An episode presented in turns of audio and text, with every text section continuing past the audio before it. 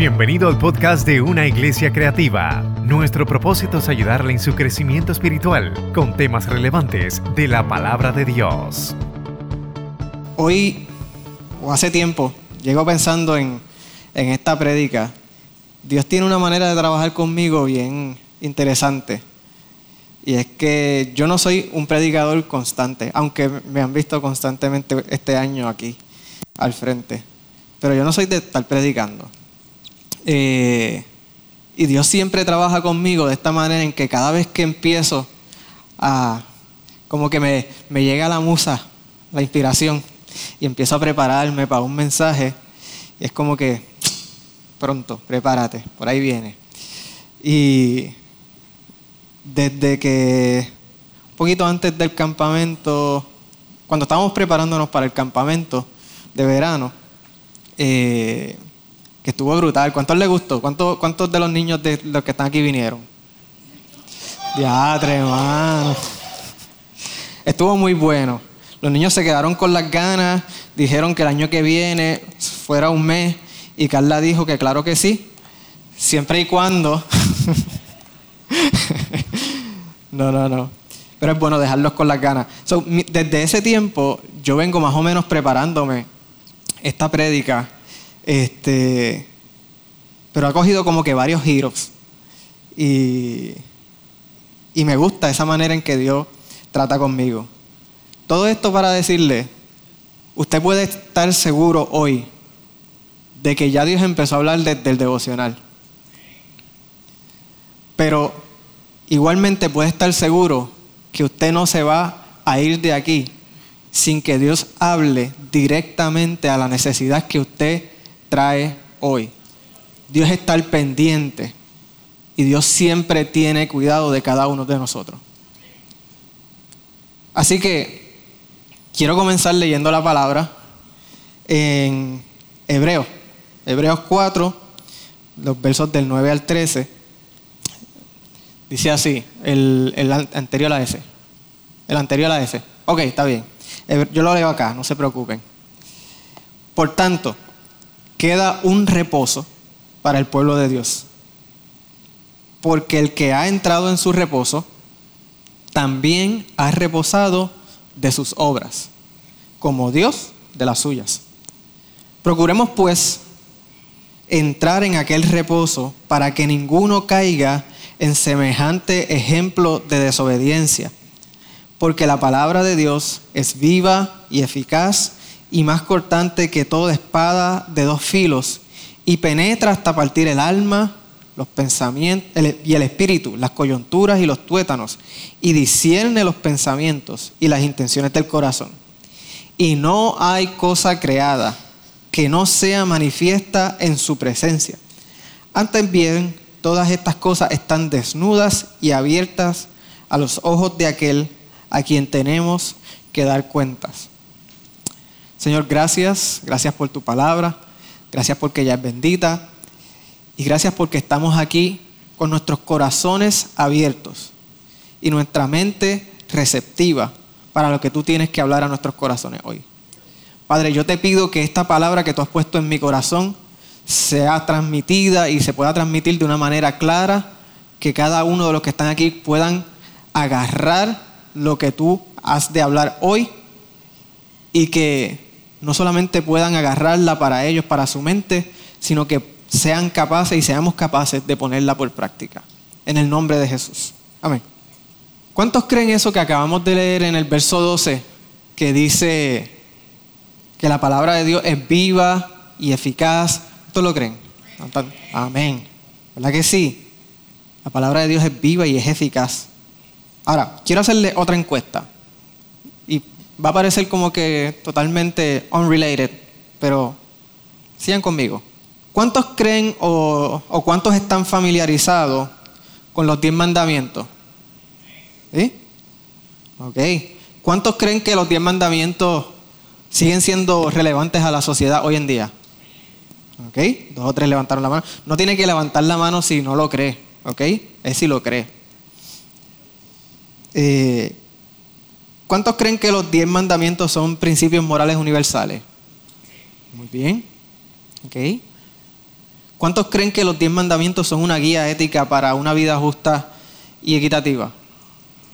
¿Cuántos no están familiarizados para nada con los diez mandamientos? ¿Ok? la mayoría están familiarizados. Los otros no se atrevieron a levantar la mano.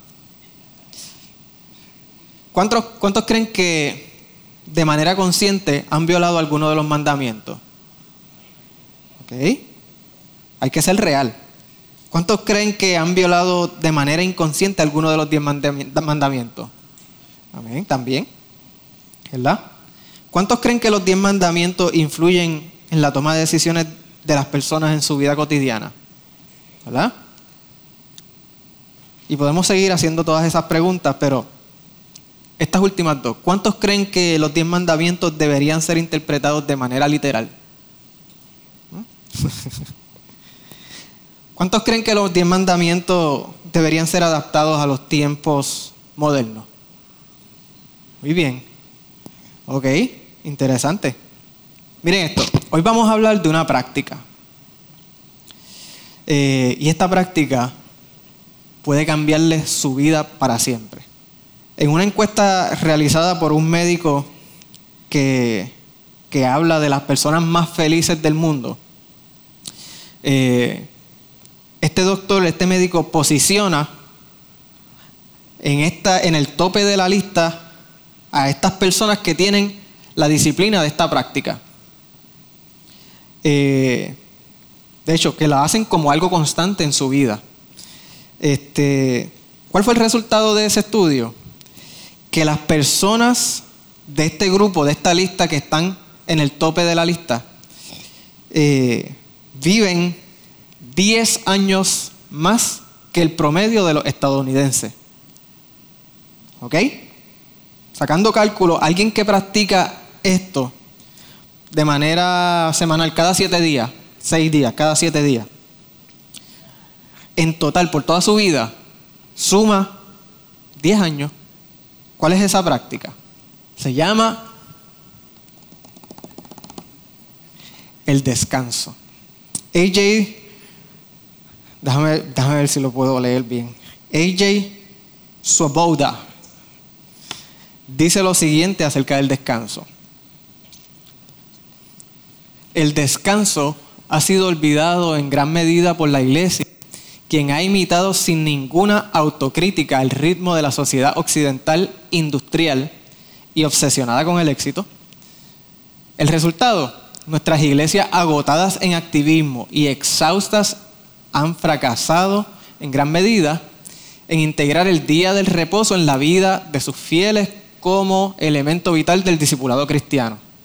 No es que no amemos a Dios, amamos a Dios profundamente, simplemente no sabemos cómo pasar tiempo con Él. No, este no es el momento de levantar la mano. ¿Ok? Luego añade, nos hemos convertido tal vez en las personas más desgastadas emocionalmente, sobreexigidas psicológicamente y destruidas espiritualmente en la historia de la humanidad. Perdón, desnutrida. Tranquilo, yo también esperaba el silencio en lo que lo procesan ahí. Y quizás tú puedes estar diciendo, entre Helio, pero que fuerte empezaste hoy, ¿sabes? Empezaste zumbando duro. Pero tranquilo, esta es la manera en que yo veo eso que está ahí puesto para que no, no suelten las piedras que tienen en las manos y no me las vayan a zumbar. Así es como yo lo veo. Imagínate, vamos a volver a nuestra infancia. Vamos a volver a nuestra infancia. De hecho, aquellos que tienen niños pequeños quizás me van a entender.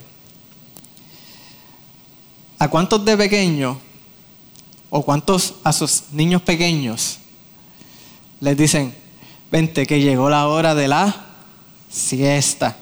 Vente, vamos. Vamos a Tienes que dormir, tienes que descansar. Si duermes, si descansas. O qué sé yo, cuando ya están un poquito más grandecitos y, están ahí con el lápiz y la libreta haciendo una asignación del colegio, no vengan a sentirse identificados ahora tampoco y están así, y el nene cayéndose así en la libreta, y no le sale, y no le sale. y de momento le dicen, vete, acuéstate a dormir. Y al otro día por la mañana el nene viene y, es más, tú te levantas y ya está la asignación hecha. ¿A cuántos les gustaría que, que de castigo los mandaran a descansar? De maldad te vas y te descansa. Ok, ok. El trabajo. No, no, no, tú no estás siendo productivo, vete. Vete a descansar. Cógete unas vacacioncitas. ¿Qué no?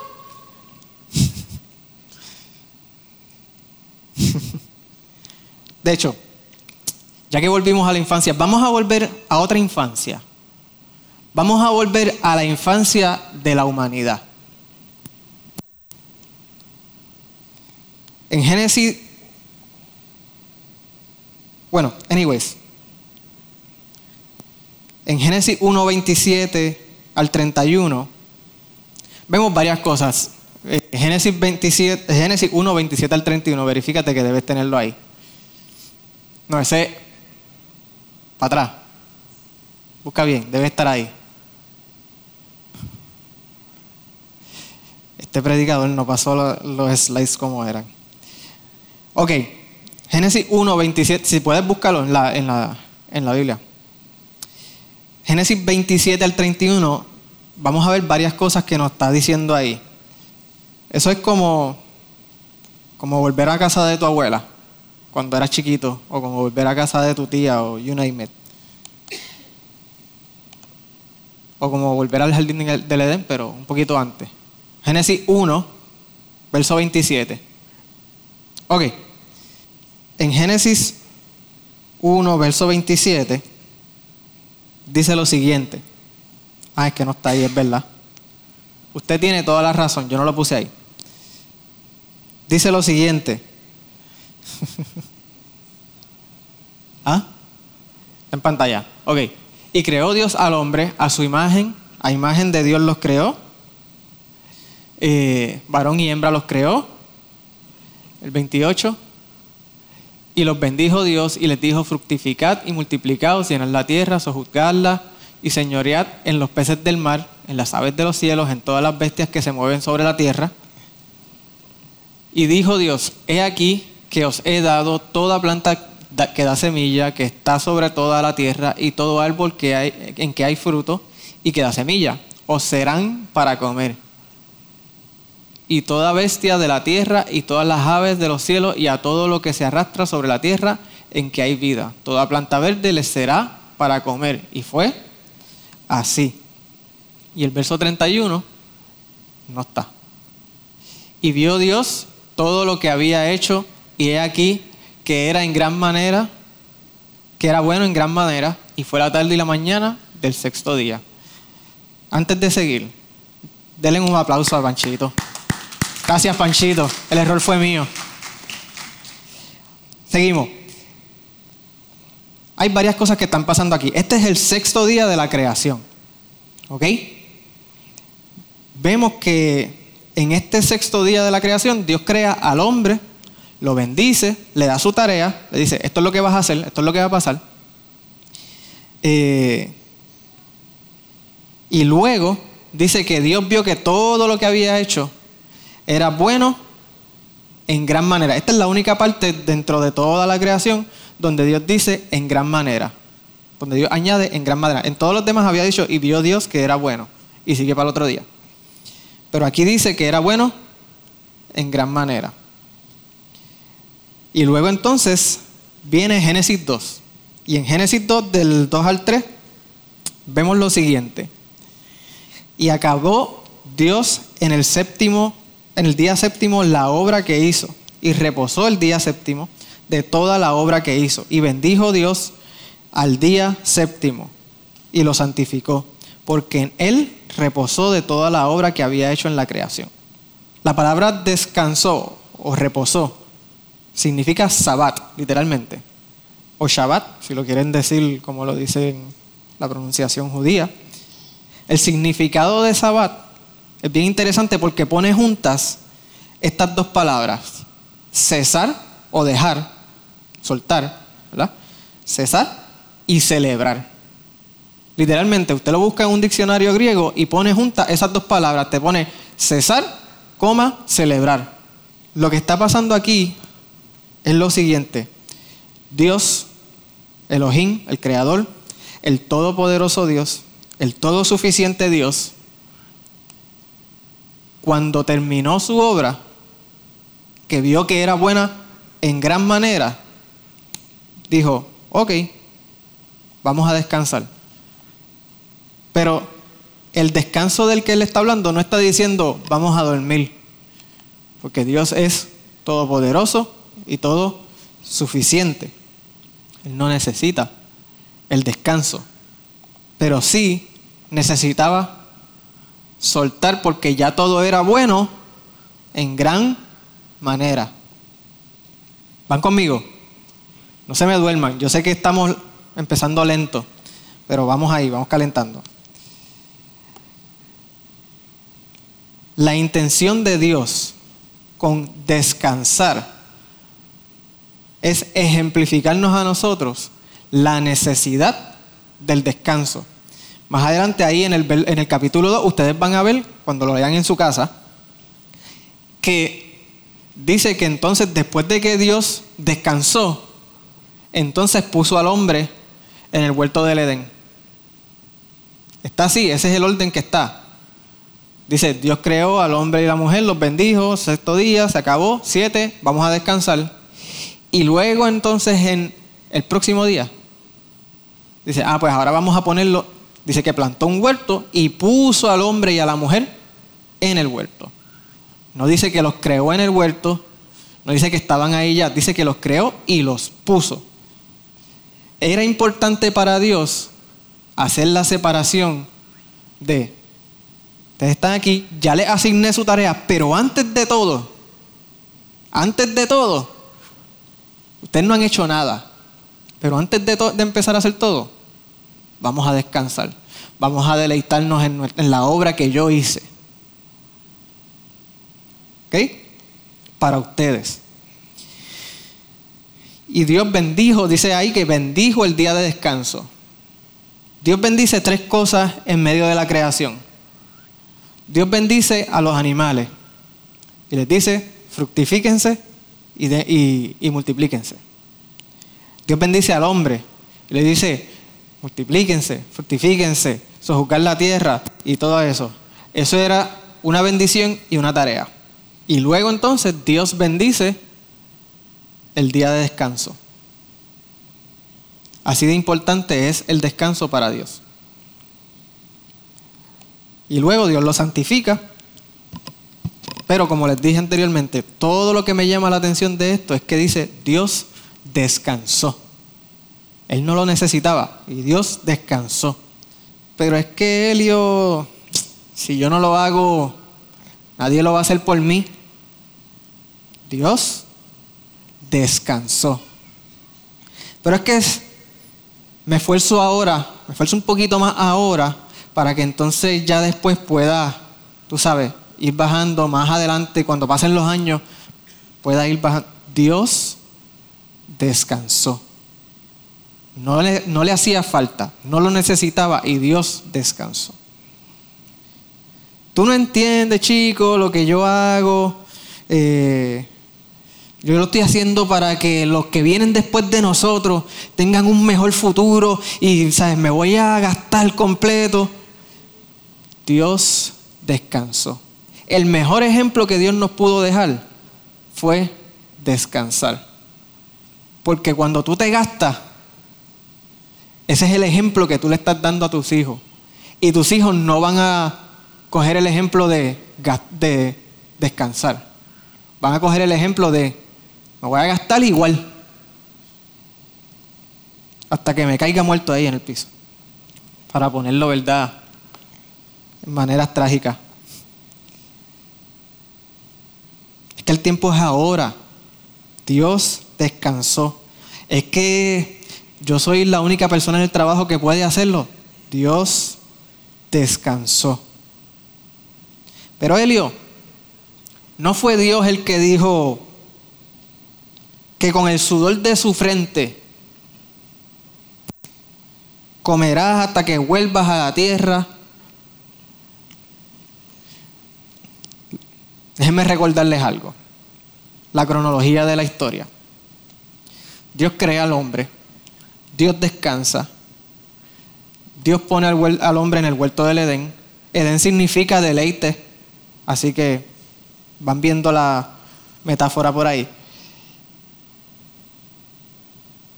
En el huerto del Edén, el hombre cae, y luego de que el hombre cae, entonces es que Dios dice, ah, pues ahora, esto iba a ser así, pero ahora cambiaron las reglas.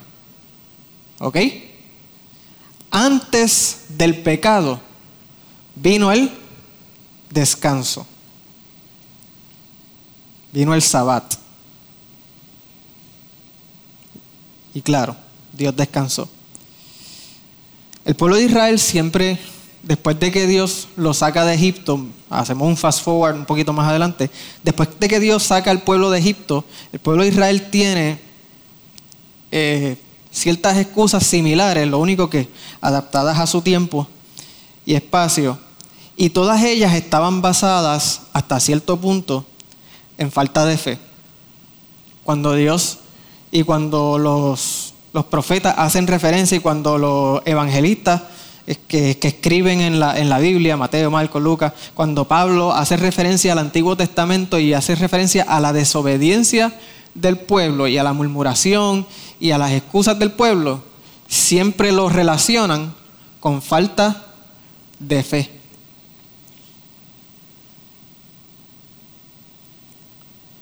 Entonces, ¿qué pasa? Como ya Dios venía viendo esto, Dios saca al pueblo de Egipto y les establece una guía, unos parámetros para conducirse diez mandamientos. Les dice, tienen que hacer esto. Esto es la manera en que ustedes tienen que vivir. Y por ahí empieza, vas a honrar al Señor tu Dios, vas a esto, vas a esto. Recuerda el día del reposo. No matará, no robará, no bochinchará a Dios. Pero está ahí, está ahí, léanlo. No dice bochincharás, pero está ahí.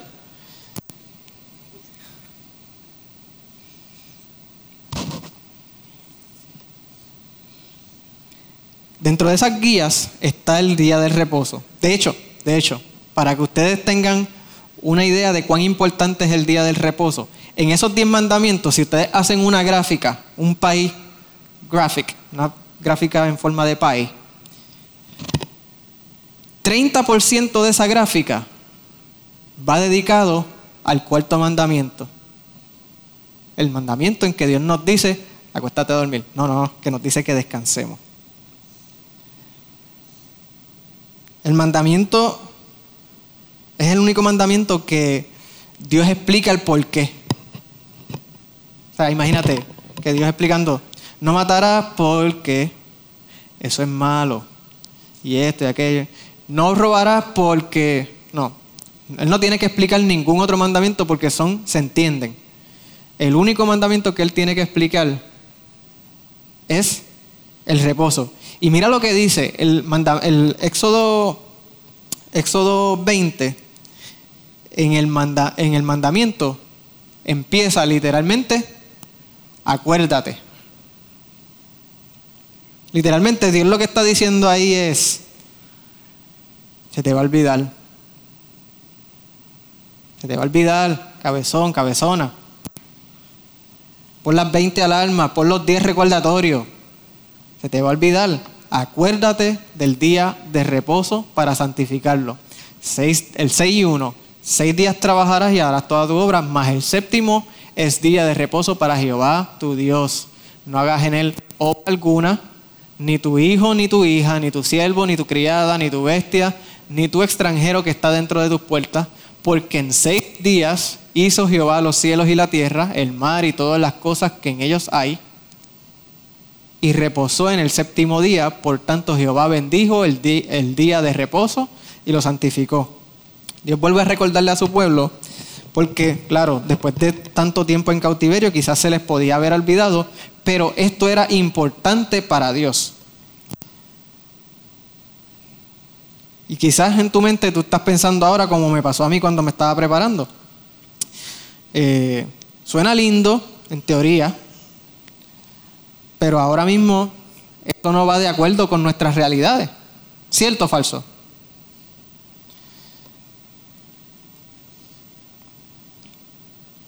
Para poner tu mente en paz. Vamos a empezar diciéndote algo. Eh, en ese tiempo, este mandamiento y el cumplimiento de este mandamiento se veía distinto a como se debe ver hoy. Ya mismo vamos a seguir viendo por qué. Pero se veía distinto. Adicional a eso, pasó algo en el Nuevo Testamento. Acuérdate, en el Antiguo Testamento, la idea del reposo, la idea del descanso, es que yo en el séptimo día voy a mirar atrás a la obra de mis manos y voy a decir, gracias a la obra de sus manos, yo pude hacer la obra de mis manos. ¿Está bien? Estamos mirando hacia atrás y estamos diciendo, porque tú hiciste todo lo que tú hiciste, ahora yo puedo tomar prestado de aquí y de allá para completar la obra de mis manos. ¿Ok? Y Dios le está diciendo, recuerda eso. Pero llega Jesús, ¿verdad? Y muere y resucita. Pero antes de eso, cuando nosotros miramos a los diez mandamientos, si tú te fijas, si tú te das cuenta, todas estas reglas, todos estos mandamientos, aunque sí algunos resultan en acción, como no robarás, no matarás y no habrá falso testimonio, todos esos resultan en acciones en su fundamento son cuestiones del alma. Por eso dicen que son reglas éticas y morales, porque se originan donde?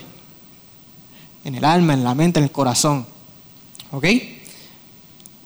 Así que cuando viene Jesús antes de morir, en su ministerio diario, Jesús empieza a volver a mencionar estos mandamientos, pero entonces los va poniendo en su contexto original, en lo que era la intención de Dios para el contexto de cada uno de los mandamientos.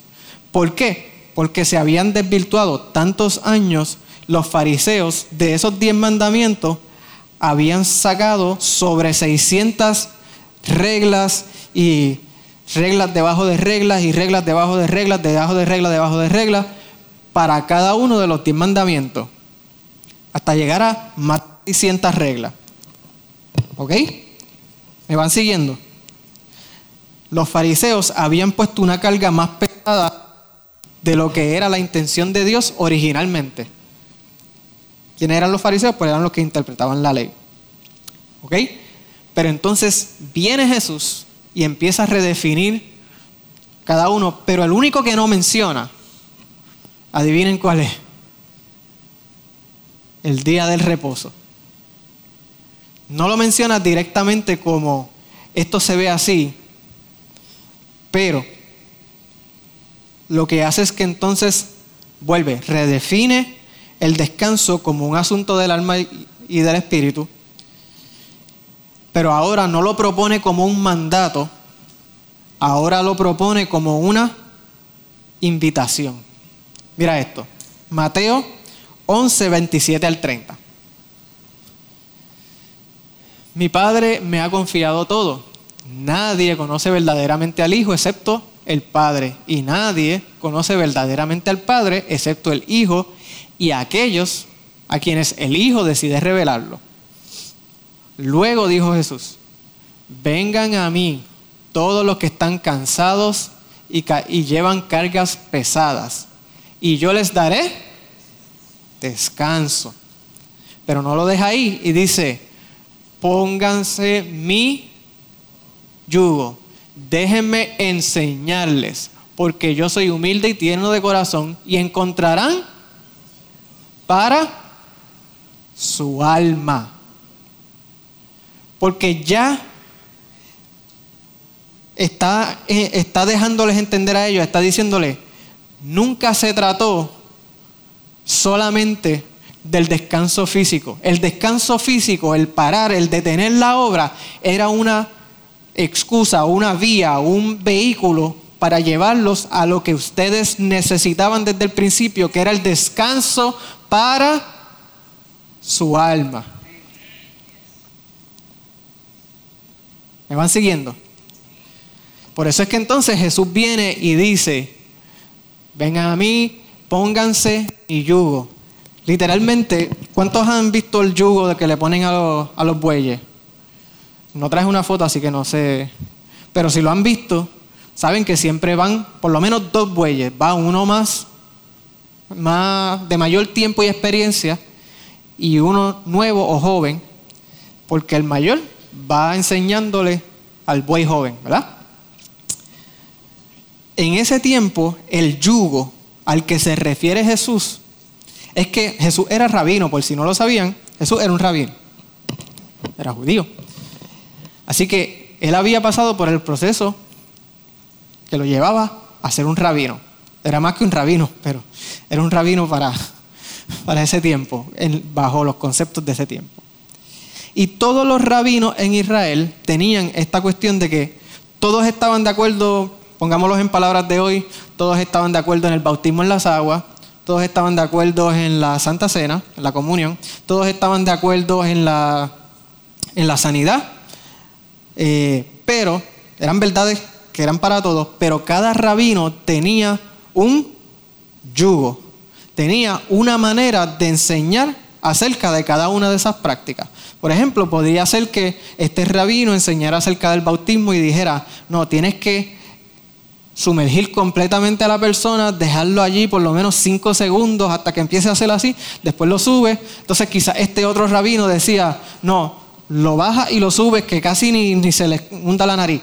Y quizás otro decía, no, tú coges un vasito, lo llenas de agua, se la echas así por encima de la cabeza y todo eso, ¿verdad? Y eso era su yugo. Y Jesús les está diciendo en palabras que ellos pueden entender, les está diciendo, por ahí les están enseñando muchas cosas, porque ya Jesús había sido, vamos a decir objeto, no víctima, objeto. Ya Jesús había sido objeto de varias acusaciones de que él no guardaba correctamente el día de reposo, ni sus discípulos tampoco. ¿Ok? Y si usted lee los evangelios, lo va a ver bien claro que en varias ocasiones eso pasó. So, Jesús les está diciendo, eso que les están enseñando por ahí, está no lo sé, Rick, está dudoso, pero les dice, pónganse mi yugo, mi yugo es fácil, eso está lleno de reglas, el mío es fácil. y van a encontrar lo que tanto están buscando, que es el descanso. Volvemos a Hebreos 4.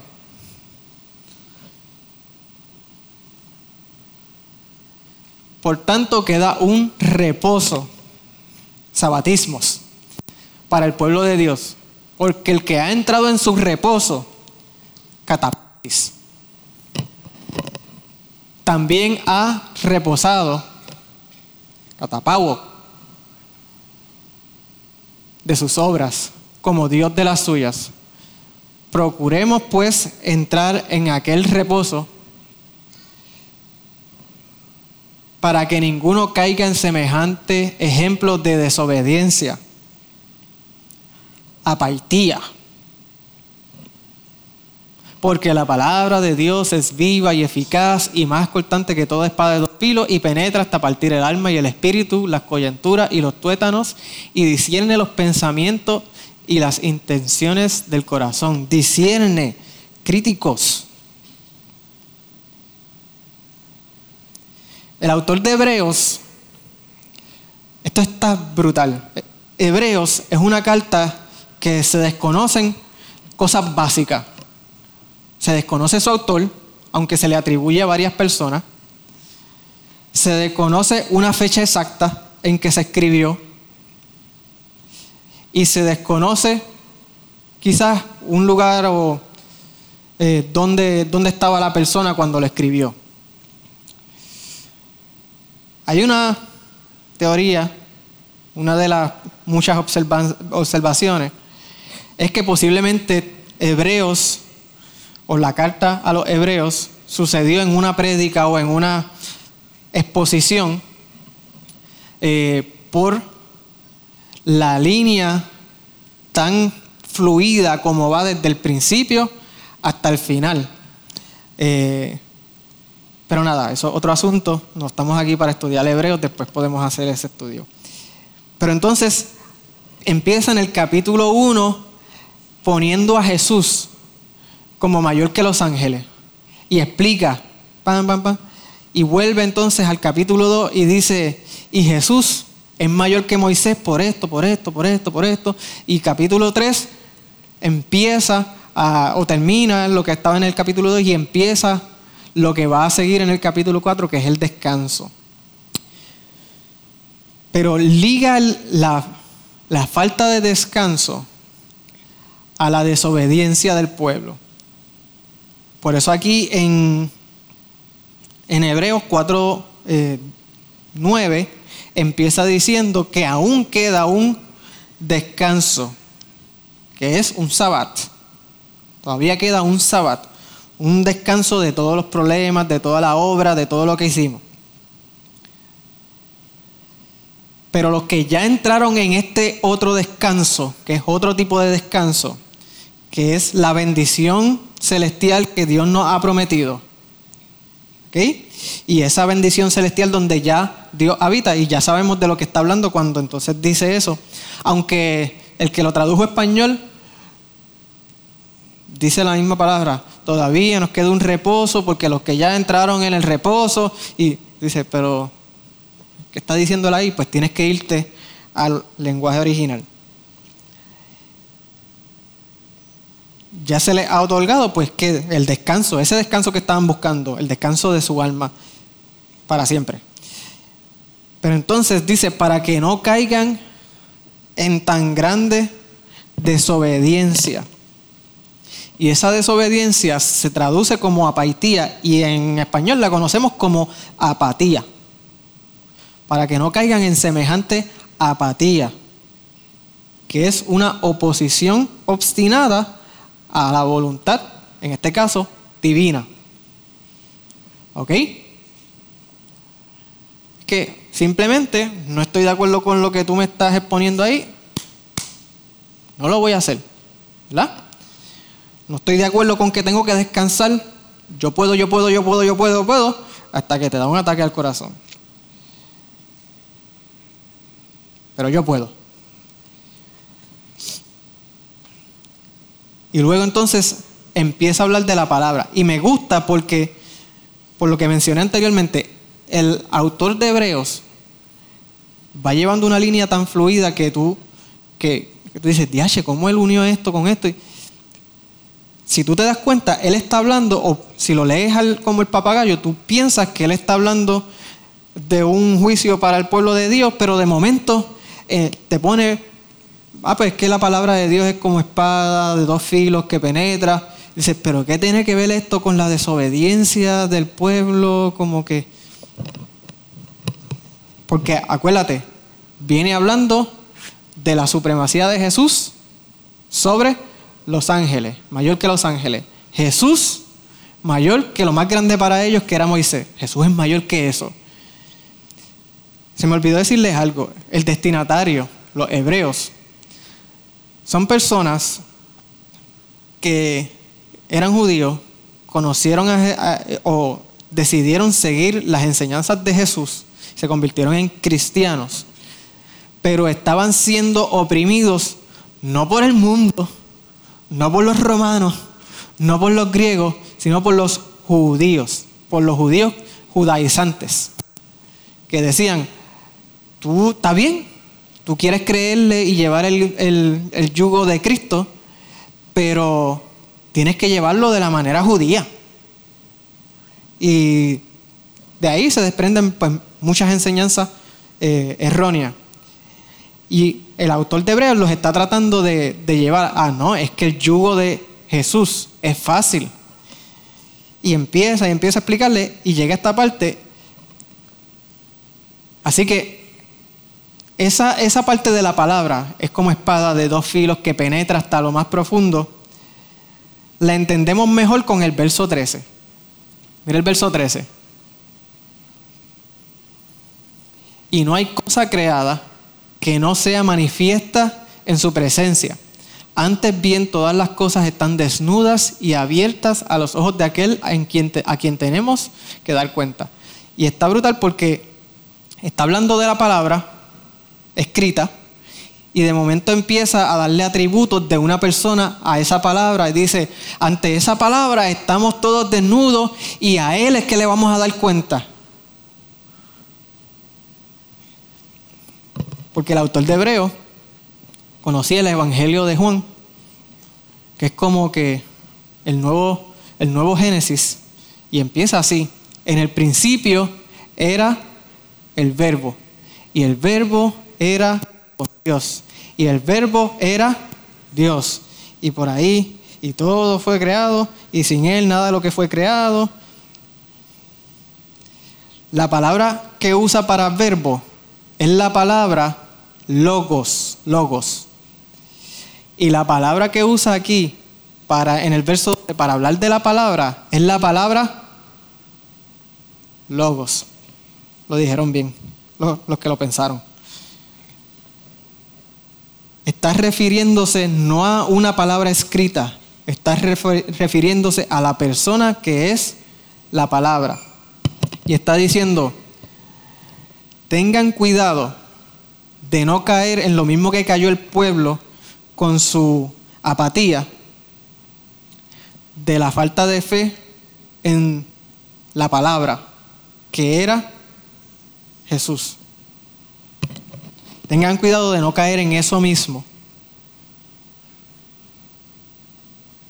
Porque esa palabra es la que los va a escudriñar. ¿Se acuerdan de los, los diez mandamientos que son una cuestión más del alma que física? Es por eso. ¿Quién puede, si no solamente Dios, evaluar? Ellos podían hacer muchas cosas y podían seguir todos los mandamientos, pero su corazón no estaba alineado con lo que sus acciones estaban haciendo. Y fueron juzgados no por sus acciones que eran correctas, fueron juzgados por su corazón porque en su corazón había apatía.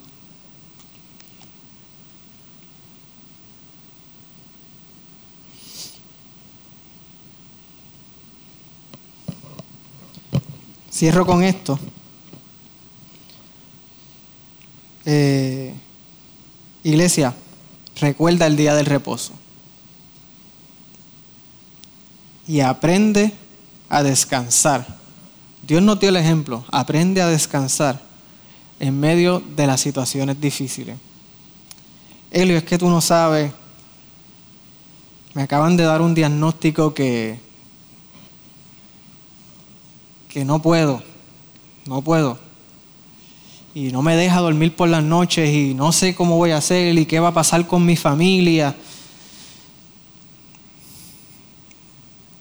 Aprende a descansar en medio de los procesos difíciles de la vida. Lo único que Dios te pide es que demuestres tu fe descansando. La única manera en que podemos hacer eso es permitiéndole al Espíritu Santo que tome control de todo en nuestras vidas.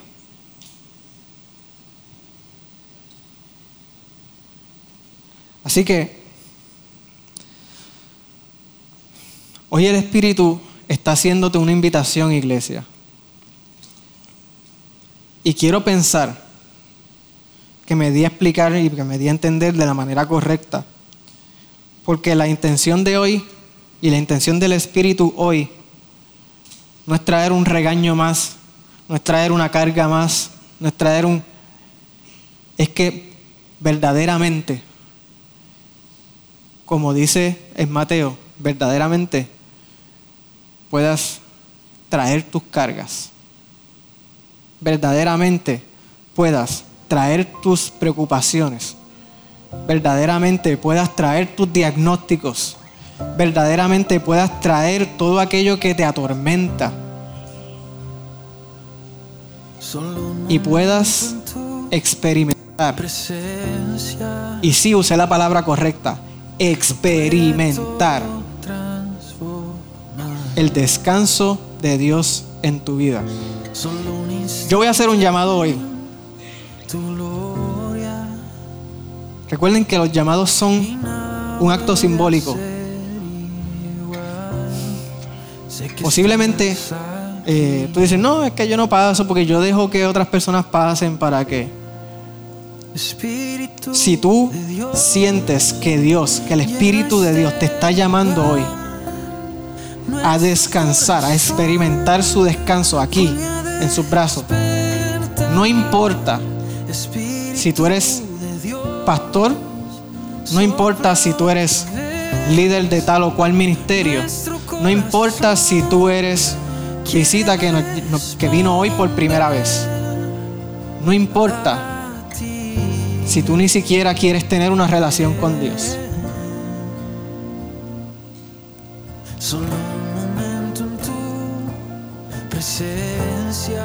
Pasa aquí al frente. ¿Estáis dispuestos, mi esposa y yo, y los diáconos, estamos dispuestos a orar por ti, a orar junto contigo, para que puedas experimentar y te vayas de aquí hoy experimentando el descanso que Jesús ofrece. Si ese eres tú, si esa eres tú, no lo pienses mucho. Pasa aquí al frente.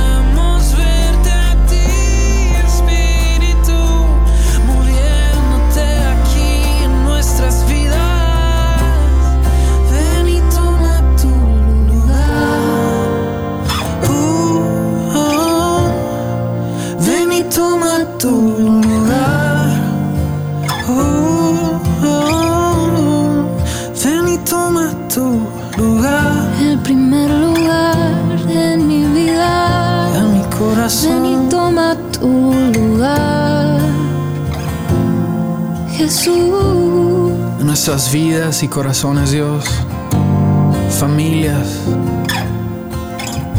hogares. Es el centro de todo. Lo que hacemos, lo que pensamos. Solo tú eres digno. Toma tu lugar, Dios.